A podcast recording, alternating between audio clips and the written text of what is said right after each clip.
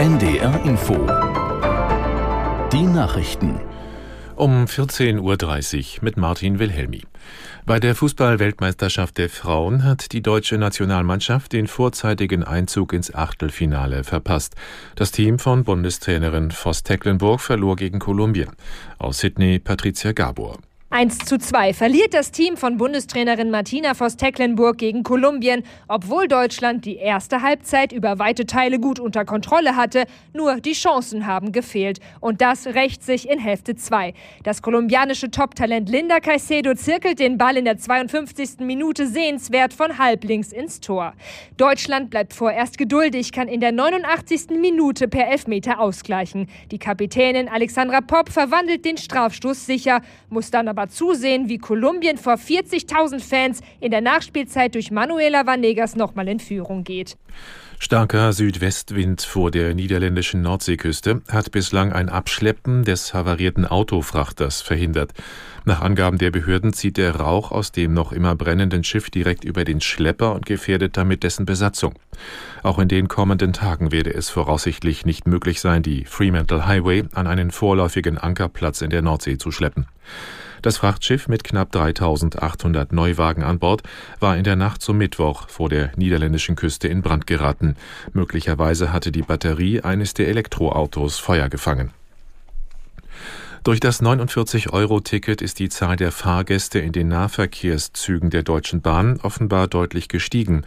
DB Regio-Chefin Palla sagte dem Redaktionsnetzwerk Deutschland, das Plus liege bei 25 Prozent im Vergleich zum April, als es das Deutschland-Ticket noch nicht gab. Aus Hannover Wolfgang Kurz. Beliebt sind demnach vor allem Ausflugsstrecken in die Berge oder bei uns im Norden ans Meer. Die Bahn beobachtet besonders an den Wochenenden einen deutlichen Zuwachs an Fahrgästen in den Regionalzügen. In manchen Regionen seien die Menschen so viel unterwegs wie voriges Jahr zur Zeit des 9-Euro-Tickets. Auch die Länge der gefahrenen Strecken habe zugenommen, sagt DB Regio-Chefin Palla. Es gibt also deutlich mehr volle Nahverkehrszüge. Die Regio-Chefin sieht das 49-Euro-Ticket als Erfolg. Der Fahrgastverband ProBahn ist da anderer Ansicht. Der Ehrenvorsitzende Naumann sagte der Rheinischen Post, das Ticket sei eine schöne Werbemaßnahme für bisherige Stammkunden. Angesichts der wirtschaftlichen Lage in Deutschland hat die DGB-Vorsitzende Fachimi die Bundesregierung aufgefordert, deutlich mehr zu investieren. Sie kritisierte unter anderem die geplante Kürzung des Elterngelds. Aus Berlin Philipp Eckstein. Gift für die Konjunktur, unfair für kommende Generationen. Die Vorsitzende des Deutschen Gewerkschaftsbunds Jasmin Fahimi hat im Interview mit der Bild am Sonntag die Finanzpolitik der Bundesregierung scharf kritisiert. Sie habe für die Haushaltspolitik kein Verständnis. Die DGB-Chefin fordert, statt zu sparen, sollte der Bund jetzt mehr investieren und dafür auch neue Schulden aufnehmen. Fahimi spricht von einer historisch einmaligen Situation und Zitat Jetzt entscheidet sich, ob Deutschland auch in Zukunft noch eine starke Industrie mit guten Jobs haben wird. Die von der Bundesregierung geplante Kürzung des Elterngelds bezeichnete Fahimi in dem Interview als Unsinn, der zeige, wohin der selbst auferlegte Sparzwang führe. Das Elterngeld sei ein sehr erfolgreiches Instrument zur Gleichstellung von Müttern und Vätern. In der nigerischen Hauptstadt Niamey haben tausende Menschen vor der französischen Botschaft für die Militärs demonstriert. Die Putschisten hatten in der vergangenen Woche die Macht übernommen und den Chef der Präsidentengarde, General Chiani, zum neuen Machthaber ernannt. Aus Rabat Jean-Marie Magro.